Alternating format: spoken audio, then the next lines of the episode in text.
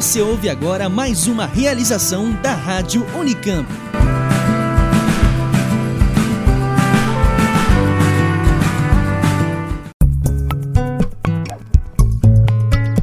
Começa agora Cá Entre Nós, um podcast sobre educação e inclusão. Uma produção do Laboratório de Estudos e Pesquisas em Ensino e Diferença da Faculdade de Educação da Unicamp. Realização Rádio Unicamp.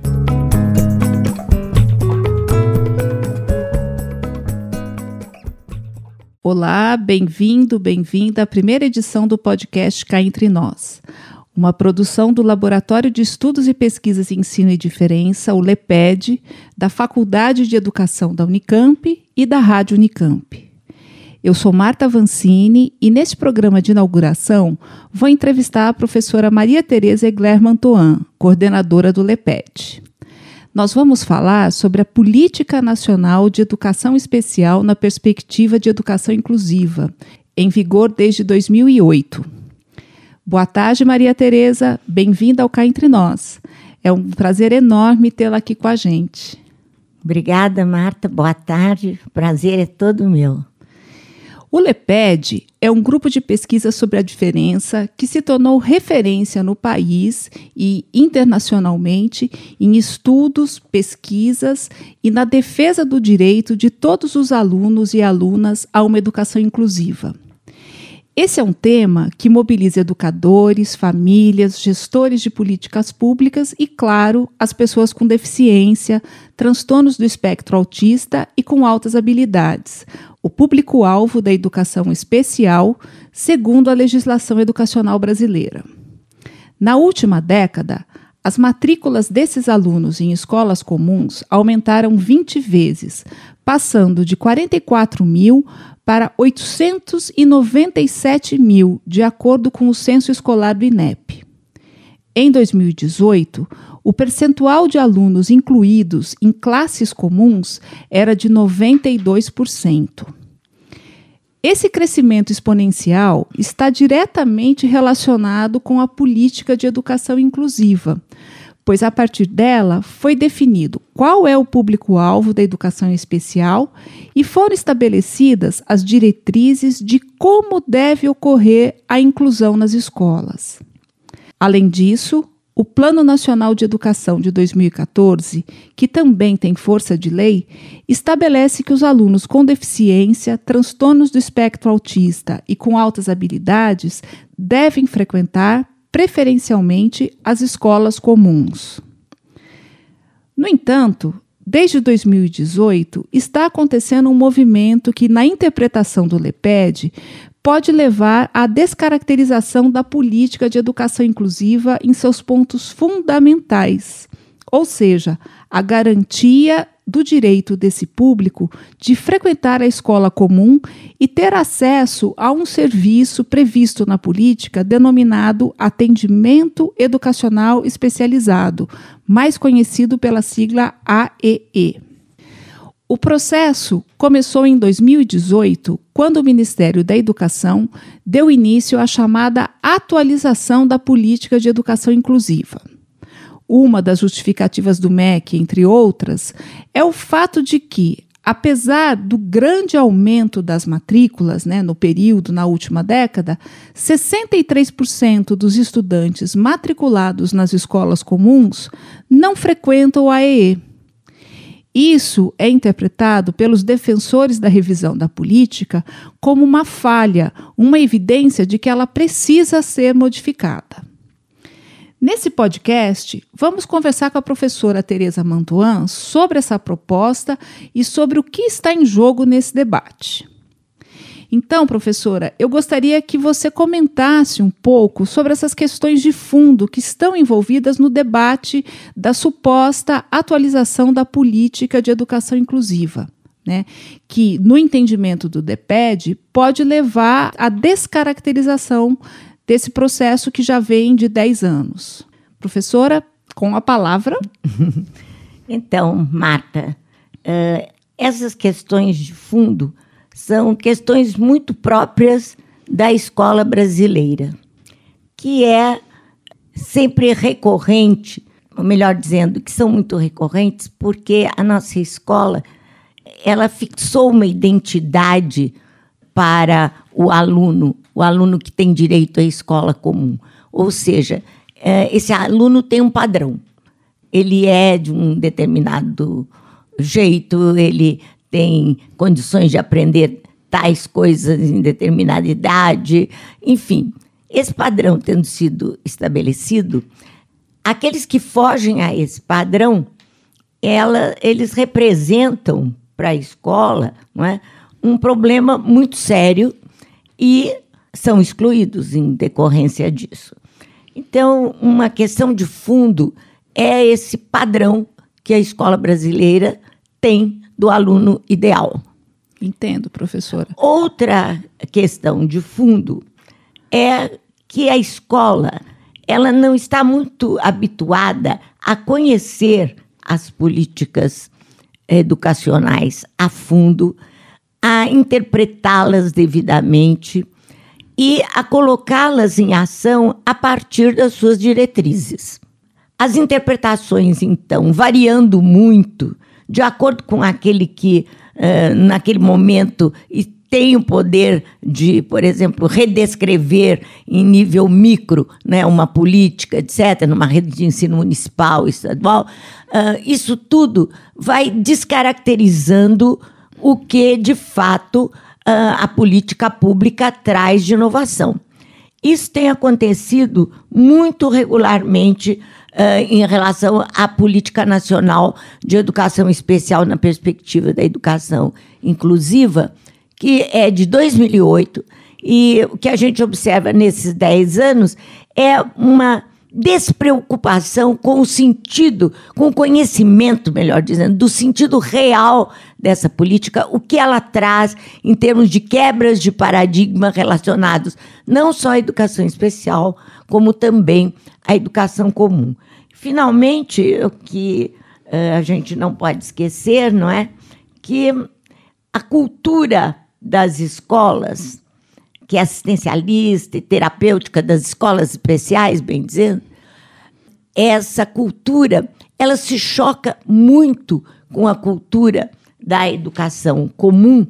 E nesse sentido, eu acho que há sempre uma espécie de, um, de uma disputa entre as instituições que atendem essas uh, pessoas, que querem mantê-las né, sob seu jugo, e uma política como essa, que, de certa maneira, liberta essas pessoas não é, de todo aquele entendimento do que é uh, a, a possibilidade dela de crescer, de se tornar uma pessoa útil, feliz, e bem enquadrada socialmente.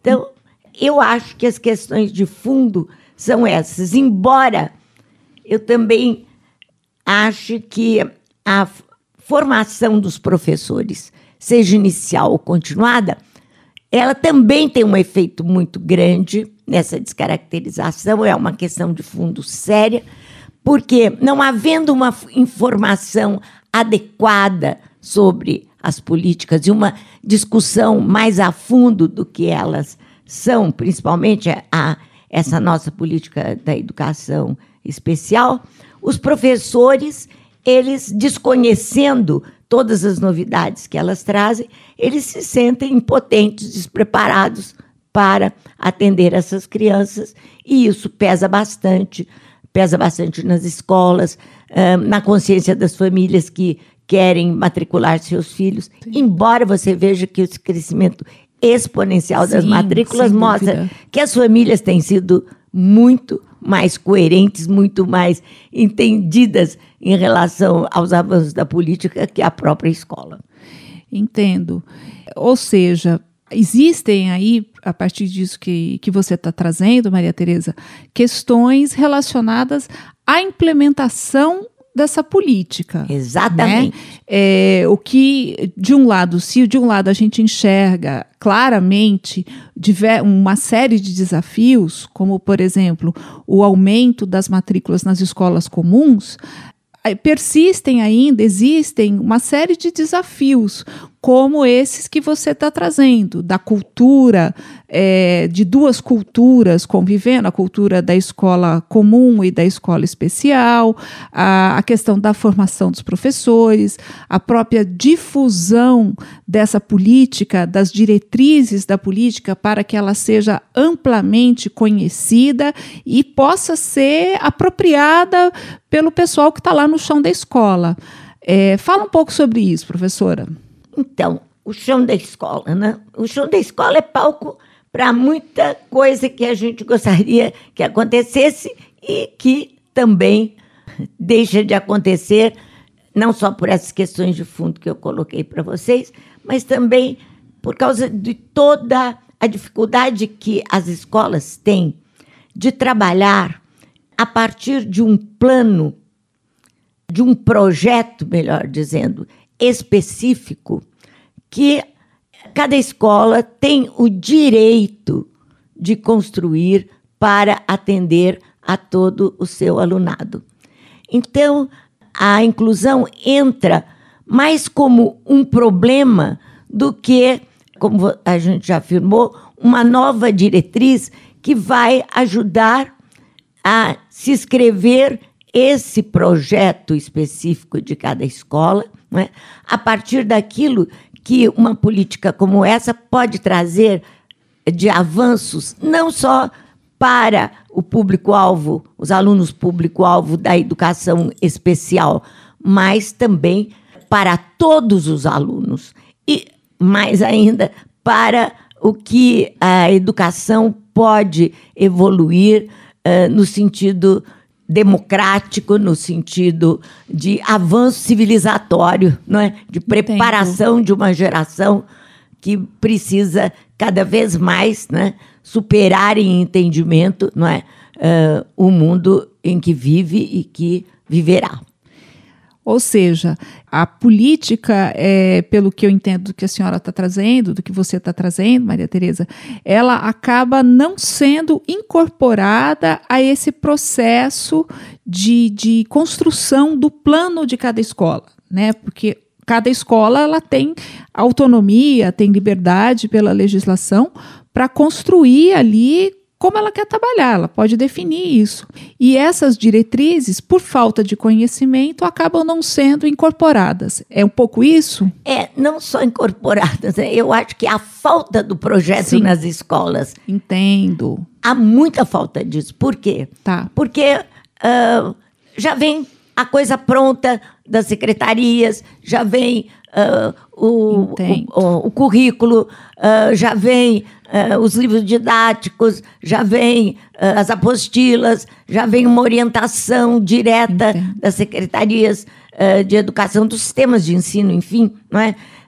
já vem tudo isso pronto, a escola não está habituada a desenvolver o seu plano, então ela não pode absorver, por exemplo, essas é. políticas no que elas têm de melhor para que esse plano possa se uh, ser executado uh, de uma maneira consentânea com os tempos, porque é, é muito fica sempre um, aquele esperar vir pronto e não construir a partir de novas ideias na escola. Compreendo, compreendo o que você quer dizer.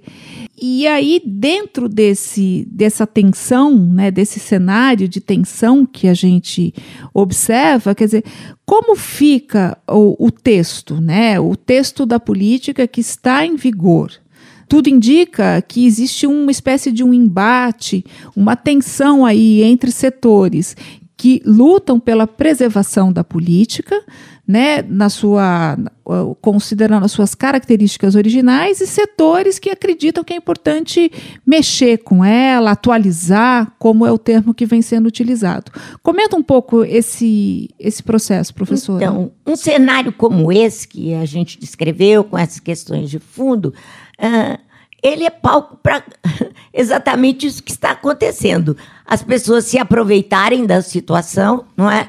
E quererem fazer com que todo um investimento no sentido de aprimorar a educação, ele volte para trás, é? atendendo a as vantagens que essas pessoas que trabalhavam dentro de uma visão de educação especial excludente sempre tiveram, não é? Então o que a gente nota é que uh, no próprio MEC, não é?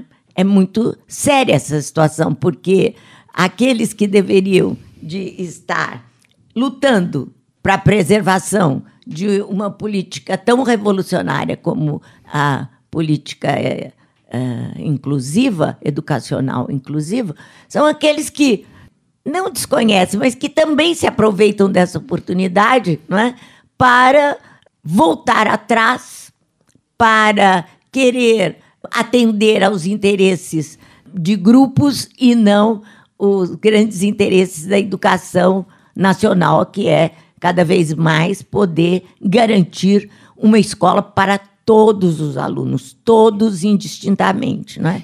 Então, eu não acredito que haja desconhecimento, por exemplo, do MEC, da Secretaria de Educação Especial, que levou a cabo toda essa ideia de querer descaracterizar a política, e nem daqueles que, junto a, esse, a esses grupos, é, que envolvem inclusive pessoas da própria universidade, né, das universidades brasileiras, né, eu não acredito que eles tenham desconhecimento da política, mas eles estão tendo, em função da política, perda de poder. Né? E então começam a se aproveitar das dificuldades de implantação de uma ideia como essa para voltar atrás, como eu disse, e voltar atrás em coisas que são fundamentais, como, por exemplo, o um modelo de interpretação da educação e voltar atrás, isto é, o um modelo de interpretação das pessoas que fazem parte do público-alvo da educação especial, principalmente o modelo de interpretação da deficiência. Toda política desde 2008 e até antes, não é? é? quando ela estava ainda sendo gestada, não é? ela tem por detrás, subjacente a ela, o modelo social de interpretação da deficiência, e não mais o modelo médico de interpretação da deficiência, que vigorou durante décadas e que trouxe e que traz ainda muitas complicações para o entendimento da inclusão. Pelo modelo médico, que sempre vigorou, é? a deficiência está na pessoa com deficiência. E essa pessoa é uma pessoa indefinida. Então, uma pessoa com síndrome de Down, por exemplo, Sim.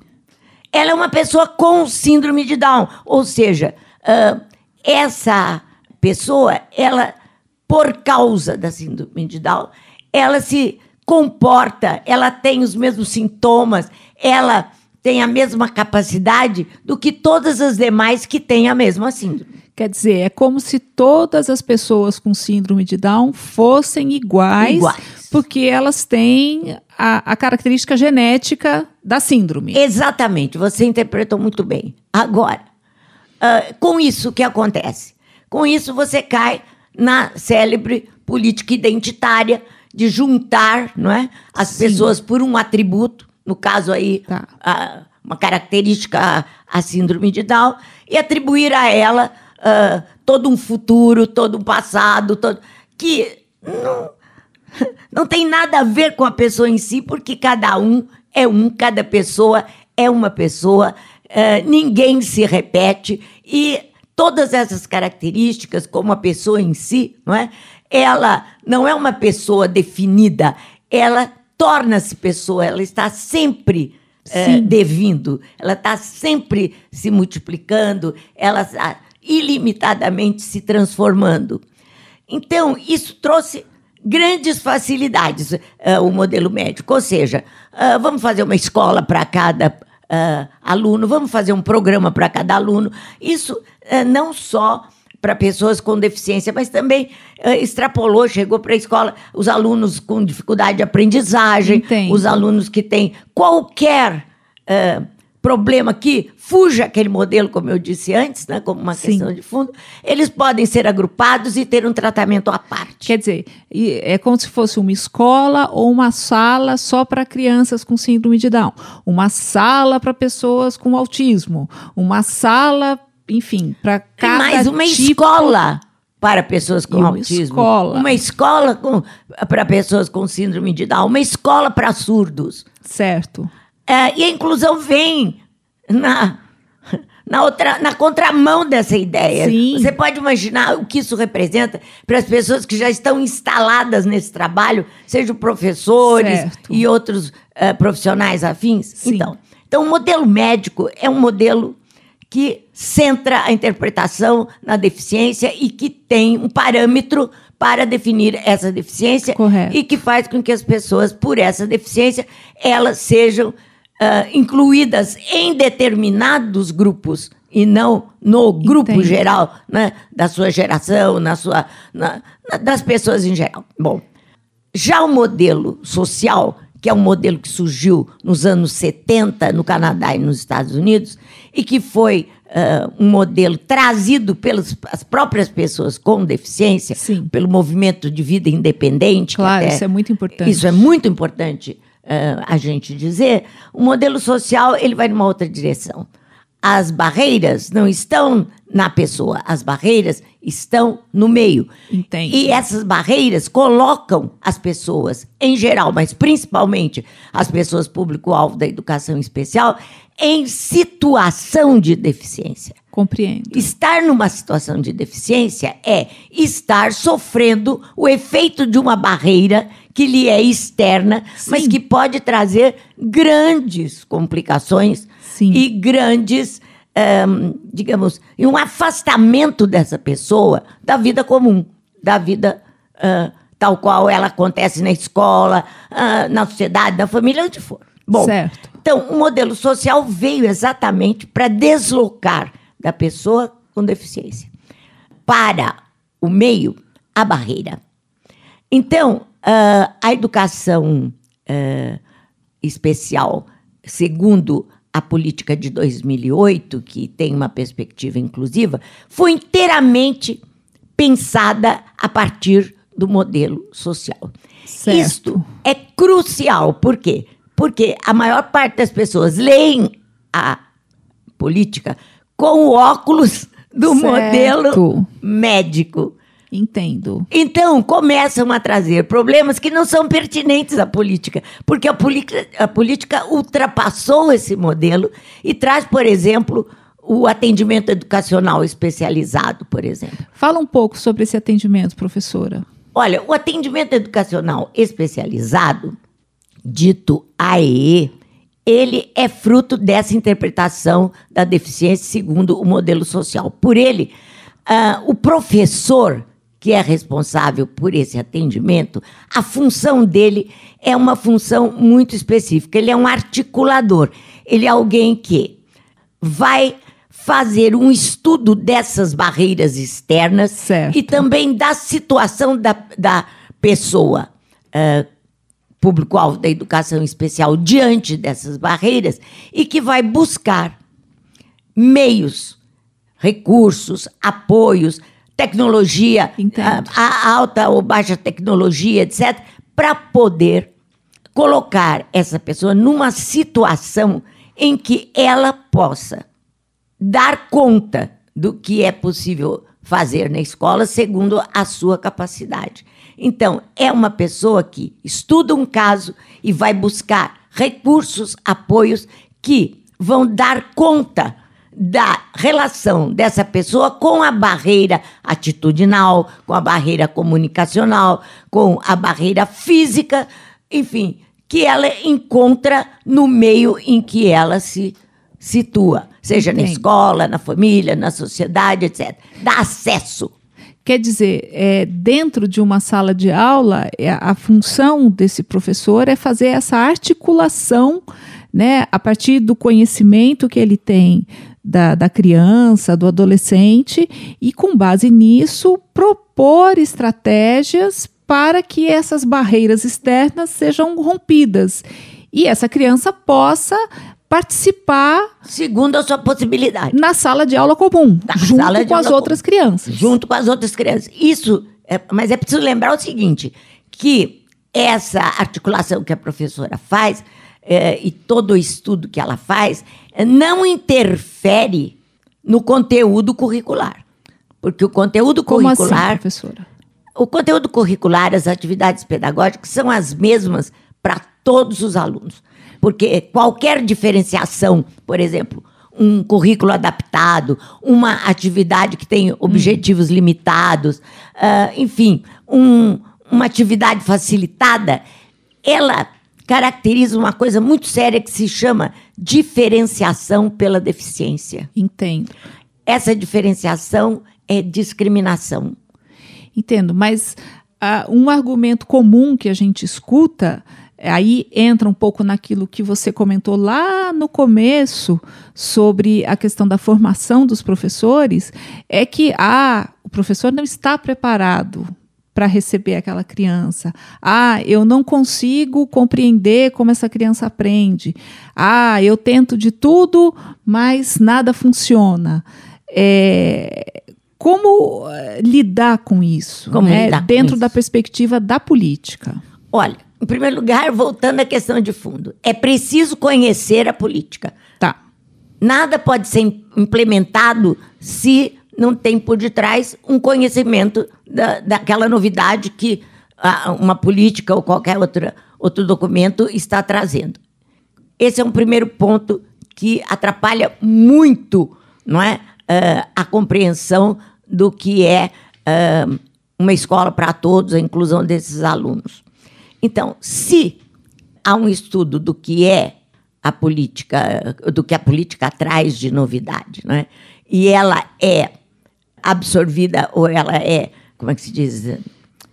Ela é associada Sim. a o, o projeto político-pedagógico da escola, o professor vai saber quais são as suas reais atividades para atuar com todas as crianças, vai saber como fazer para dar conta de crianças diferentes e não de crianças que, que são concebidas como todas iguais, as Certo. diferentes são as, aquelas que têm público-alvo da educação especial, e vai saber também que, pela política, existe a necessidade de ter esse articulador na escola. Ou Entendo. seja, alguém que vai dar condições a esses alunos de terem meios para seguir ah, uma aula que é dada para todos do mesmo jeito.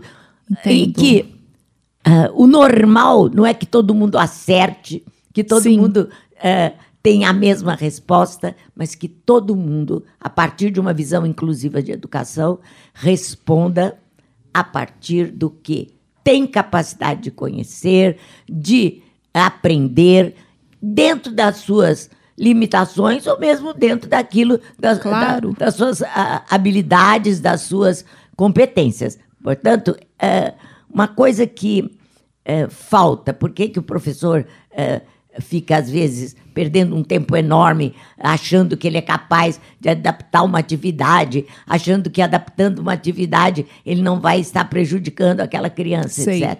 Porque falta informação, falta entendimento, falta conhecimento e falta aquele profissional que é o profissional de AE, Sei. que é um profissional absolutamente necessário na escola e dentro da escola Tá. para atender uma criança. Esse profissional, as necessidades né, dessa criança frente ao- às barreiras do meio.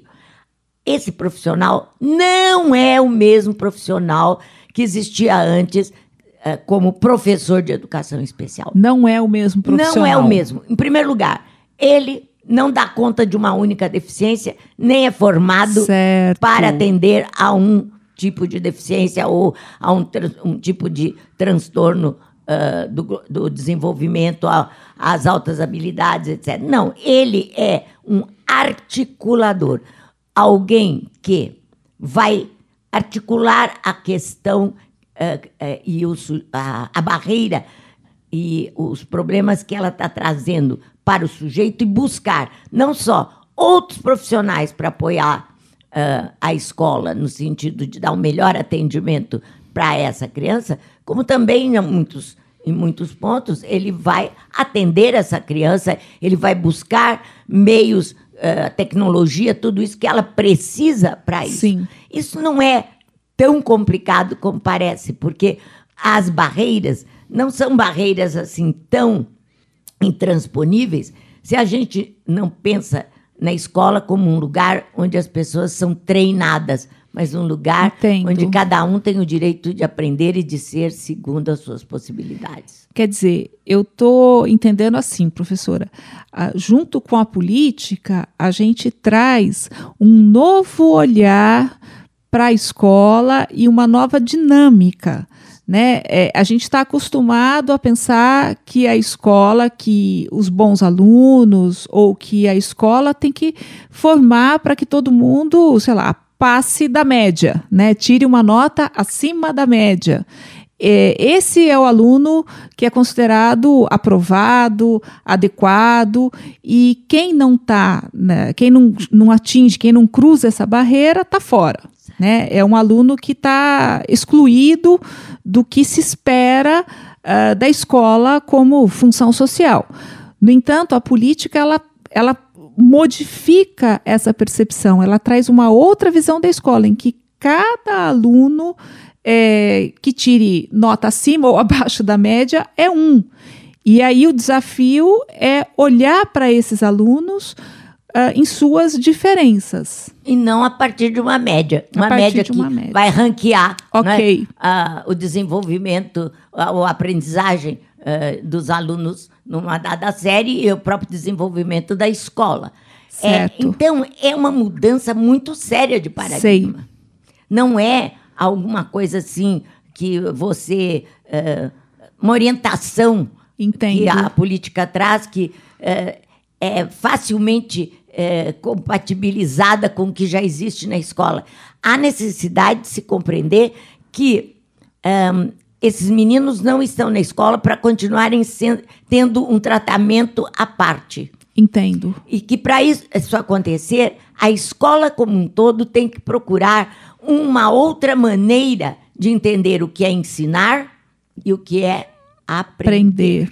aprender. E para isso, por isso que a política inclusiva é uma política revolucionária e que deveria de ser aproveitada pelo sistema uh, educacional brasileiro como uma alavanca, sim, para que ele pudesse trazer às nossas crianças a possibilidade de se tornarem seres criativos. Entendo. Seres que dentro da escola são respeitados nas suas opiniões, que têm uma expressão livre que não precisam uh, responder de acordo com o que o, o, o livro uh, uh, escreve, ou o que ele estudou no livro, que não precisam fazer atividade dentro do esquema que a professora Entendo. definiu, mas que são sujeitos que têm governo sobre a, a, sua atividade, que não são assujeitados, Entendo. que são sujeitos que estão ali diante de um, um objeto de estudo qualquer para tirar dele o máximo proveito possível, mas esse máximo é regulado por ele. Entendo. É dentro daquilo que ele que para ele tem sentido, eh, que para ele é algo importante para o seu próprio desenvolvimento. E as crianças, elas sabem disso. Elas tanto sabem disso que elas sabem que elas precisam responder do jeito que a professora quer para elas tirarem notas. Se Exatamente. elas sabem disso, elas sabem que há um outro jeito É verdade. de aprender É verdade. que elas gostariam, quem sabe, se fossem ouvidas, né, de, de usar. Né? A coisa é muito séria, porque a gente vê esse descompromisso da escola de estudar uma inovação como essa, Sim. de colocar em prática o que está detalhadamente exposto na política, de ir a fundo no que cada uh, profissional dentro da escola é capaz de desenvolver para que a escola tenha, Sim. ofereça um outro tipo de formação. Ou seja, mas não é uma coisa assim que é a, a, culpa da escola, a escola que é incapaz, né? Quer dizer, porque a escola está inserida num contexto, né? Quer dizer. A escola tem, Marta, um pouco de culpa. Sim. Qual é essa culpa? A culpa da escola é não ter um projeto próprio de trabalho Entendo. e ficar à mercê, seja porque é mais fácil, Certo. menos compromisso se tem, né?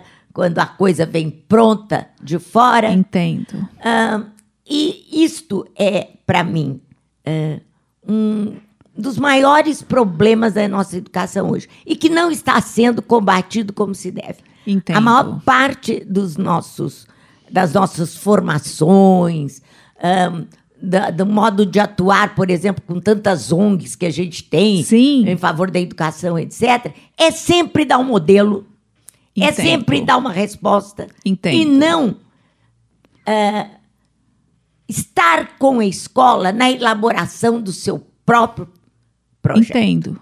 Então, como isso acontece em relação à escola? A escola faz o mesmo em relação ao aluno e aos professores, entendeu? É uma reação em cadeia.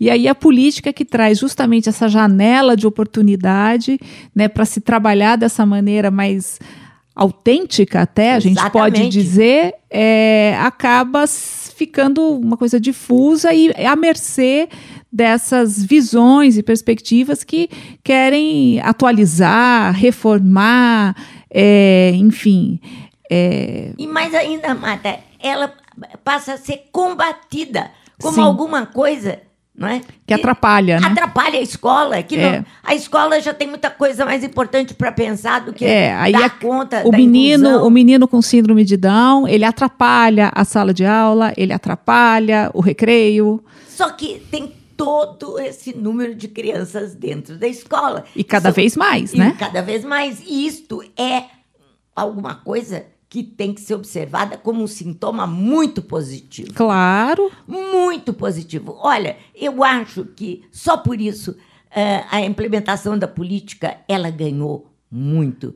Porque por mais que se queira não é, eh, eh, ir contra o que a política traz de novidade, mas que se, que- eh, se queira colocar tantas, tantas dificuldades, etc., a presença dessas crianças não é, é um testemunho de que esse é o lugar delas. esse é o lugar delas. Esse é o lugar delas, o lugar de toda criança, jovem, de todo estudante, é com os seus pares e jamais. Como que uma educação pode pleitear, por exemplo, um, um ensino à parte? O que, que ela está ensinando quando ela torna algumas crianças, não é?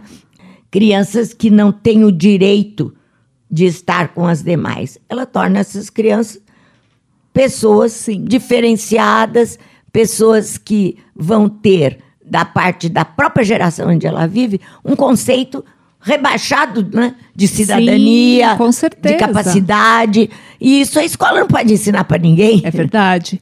E, e até porque a gente já teve essa experiência, né? A gente veio de uma organização escolar em que havia escolas especiais, salas especiais, e nós migramos para esse modelo da Exatamente. política, né? Quer dizer, nós avançamos, né? Não é uma migração aleatória, nós avançamos conceitualmente e consensuadamente, aí vamos dizer. Isso é muito né? importante, porque esse número diz tudo isso. Sim. Agora, veja bem, esse trabalho que eles estão agora empenhados em realizar de descaracterizar a política, é, ele tem um apoio enorme né, é, do Ministério Público Federal, Sim. não é?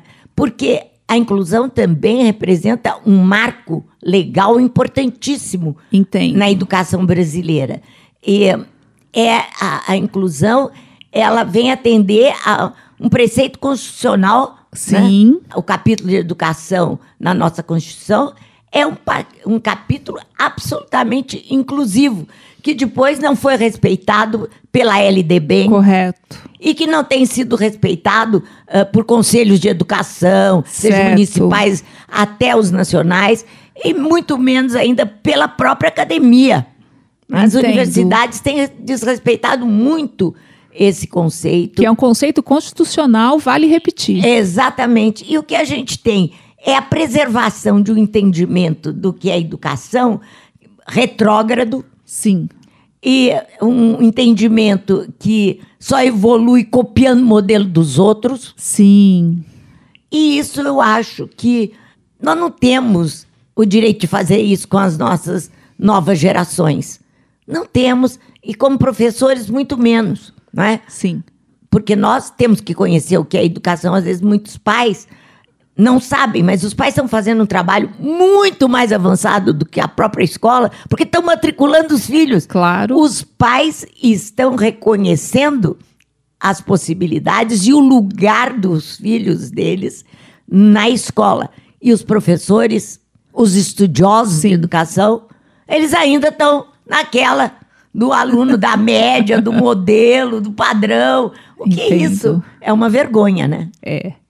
Então, para a gente encerrar, Maria Tereza, eu gostaria que você falasse um pouco sobre como você vislumbra aí as perspectivas, né? É, algum comentário, se você Pois não. quiser fazer, fazer um comentário sobre essas perspectivas e dar uma, uma luz, uma, uma, uma possibilidade para quem confia, acredita e aposta na inclusão. Olha, Marta, eu, como todo educador, sou uma pessoa otimista. Eu acredito na educação e no que ela pode trazer para as pessoas. E eu acho que certas etapas já foram vencidas em relação à inclusão. Ou seja, a etapa de difusão de uma ideia Sim. nova, a etapa da legislação que Correto. apoia essa ideia. Ahn, essa outra etapa, que seria de uma transformação ah, da parte pedagógico-educacional, eu acho que ela vai avançar na medida em que os tempos, os próprios tempos que estão e os próprios costumes, o que está fora da escola, obriga, de certa maneira, a escola a, a fazer, embora, na maior parte das vezes, a contragosto, que é seguir o Ok. está acontecendo no mundo fora das portas da escola. Então, eu acredito que com toda essa evolução que a gente está vivendo né, no, no mundo em geral ah, e nos recursos que a gente tem para melhorar a nossa vida, etc., eh, elas estão penetrando. Sim. É, e apesar desse esforço para segurar dentro da escola é, todo esse retrógrado, esse velho, isso que a gente tem é, notado, é, sempre a- que a escola não, não acompanha os tempos, eu acho que vai ser muito difícil não acompanhar esses nossos tempos atuais, porque eles são muito, muito. é, eles são disparadores de Sim. novidades E da diferença, né? e da diferença. Nossa, exatamente. Não é a diferença de alguns, Certo. a diferença de todos nós. É de cada um para cada um. De cada um para cada um. Não há nenhum ser que se repita. Ok. Então, isso penetra.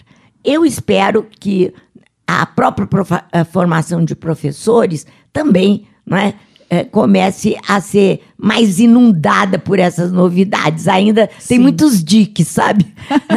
Mas essas novidades, elas têm outros caminhos. Claro. Caminhos que a gente nem percebe. É verdade. E tudo evolui para melhor, eu acho, em muitos sentidos. A gente é que precisa saber tirar proveito das coisas e lutar para que não se descaracterize a novidade.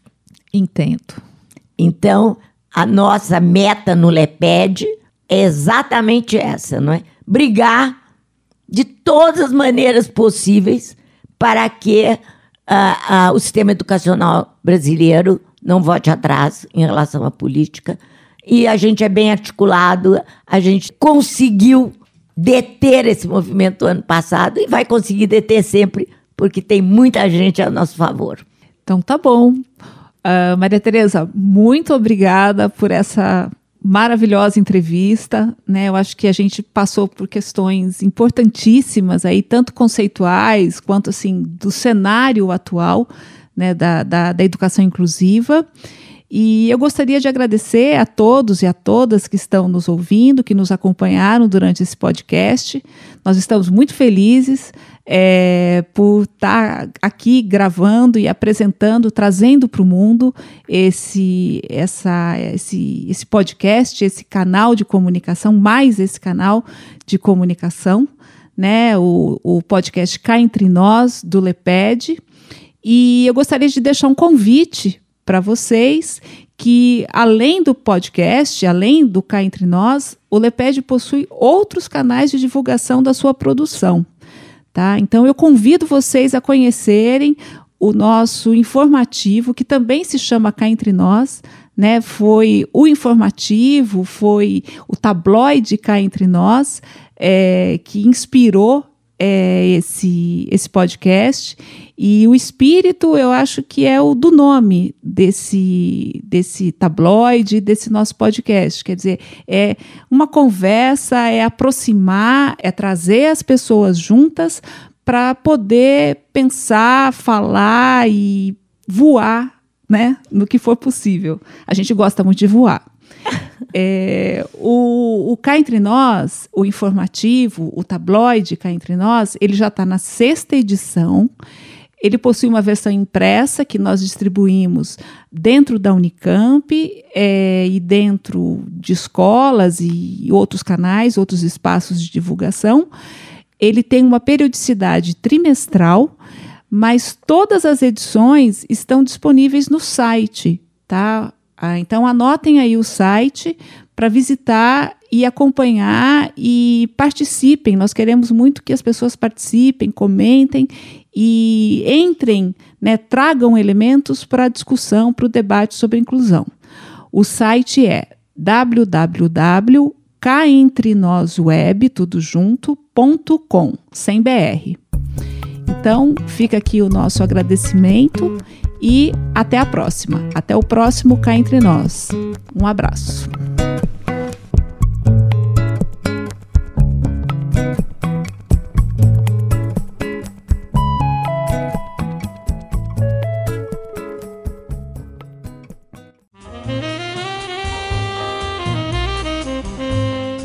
Você está ouvindo a Rádio Unicamp.